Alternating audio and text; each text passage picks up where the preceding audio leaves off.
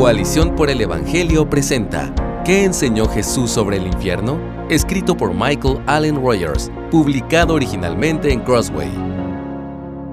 Puede parecer extraordinario, pero ningún vocero en la Biblia pone más énfasis en el infierno como la consecuencia final del juicio de condenación de Dios que Jesús. El Hijo de Dios fue el gran teólogo sobre el infierno. Sin embargo, el cristiano no debe considerar extraño que Cristo tenga más que decir sobre el infierno que cualquier otra persona. Jesús fue quien comparó el infierno con el valle de Hinnom, cerca de Jerusalén, también llamado Gehenna, un enorme basurero público en donde los cadáveres y la basura se quemaban en el fuego que ardían continuamente. Por esta razón, Gehenna se afianzó como un nombre para el infierno. Jesús también comparó el infierno con una prisión y con las tinieblas de afuera. Fue él quien comparó el infierno con un fuego en al menos 20 ocasiones diferentes. Un texto principal sobre el infierno que procedió de la boca de Jesús es Lucas 16, del 19 al 31.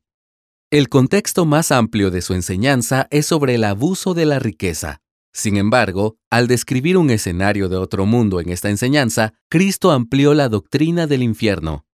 El pasaje trata sobre un hombre rico que se hizo insensato al deleitarse con su riqueza, ignorando la fe verdadera en Dios y el servicio a la humanidad, hasta que se encontró en el infierno por su egoísmo impío. El pasaje se parece mucho a una parábola, pero no se llama así específicamente. En este texto, la intención principal de Jesús no era describir los detalles de la vida después de la muerte del incrédulo. No obstante, el Señor termina dándonos una visión interna del infierno en la que resume detalles importantes de lo que se enseña sobre este tema en otros lugares de la Escritura.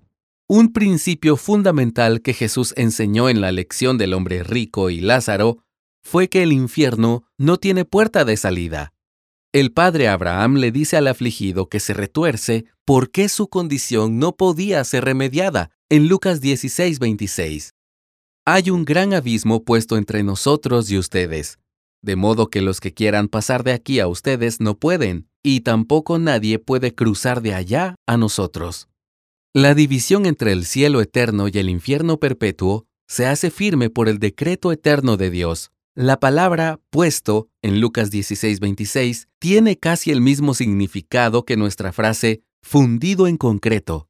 Lucas 16 testifica que cuando un incrédulo llega a ser consciente de esta trágica realidad, inmediatamente después de su propia muerte, ya es demasiado tarde para humillarse ante el Evangelio de Cristo y la cruz, el cual ha despreciado cientos o miles de veces. Es demasiado tarde para creer en Jesús como Señor. Es demasiado tarde para implorar la misericordia divina. La escritura extiende la oportunidad de la gracia a cada ser humano a lo largo de toda su vida. Leemos en 2 de Pedro 3:9 sobre la gran paciencia del Señor, quien no quiere que nadie perezca, sino que todos vengan al arrepentimiento. Sin embargo, la gente perecerá una vez que hayan pasado la puerta de la muerte sin conocer a Cristo. Otro principio que Jesús enseñó en Lucas 16 del 27 al 30 es que la palabra de Dios le da a la humanidad suficientes advertencias sobre cómo evitar el infierno. El hombre rico se aferró a este principio cuando el remedio de las advertencias ya no pudo ayudarlo personalmente. Experimentó su primer impulso altruista cuando suplicó que un mensajero advirtiera a su familia para que pudieran evitar su difícil situación. Pero se le dice en el verso 29 que los testimonios de Moisés y los profetas se presentan ante todos los seres humanos vivientes. La palabra revelada de Dios puede decir a la humanidad todo lo que necesitamos saber sobre nuestro pecado y la gracia del Redentor. En Lucas 11:28, Jesús declaró, Dichosos los que oyen la palabra de Dios y la guardan. No te pierdas una tremenda ironía aquí. El hombre rico sostuvo que se necesita algo más que la palabra de Dios tal vez una señal milagrosa. Fue tan lejos como para predecir el tipo exacto de milagro que se comunicaría mejor que la palabra escrita de Dios, alguien que regresa de entre los muertos para atraer la atención del público. ¡Qué locura! No mucho después de enseñar esta lección del Evangelio, el mismo Jesús que narró Lucas 16 se levantó de la tumba. ¿Y qué resultó? Una minoría de personas en las inmediaciones de Jerusalén lo abrazó como su Señor resucitado. Sin embargo, la mayoría se burló y volvió a hojear sus páginas de deportes o miró los informes del mercado de valores para descubrir qué había de nuevo en ese día de rutina en particular. La incredulidad descarta de manera determinante todas las pruebas históricas sobre Cristo. El mismo que contó aquella historia, en la que una familia seguramente respondería al milagro sobrenatural de un mensajero que regresara desde la tumba, se convirtió en ese mensajero milagroso sin embargo todavía sigue siendo despreciado. ¿Todas son malas noticias? Supongamos que la Biblia no nos dijera nada sobre el infierno. ¿Eso realmente haría que las escrituras fueran más amorosas o compasivas? Ocultar la verdad desagradable demuestra que realmente te preocupas más por el destino de los demás?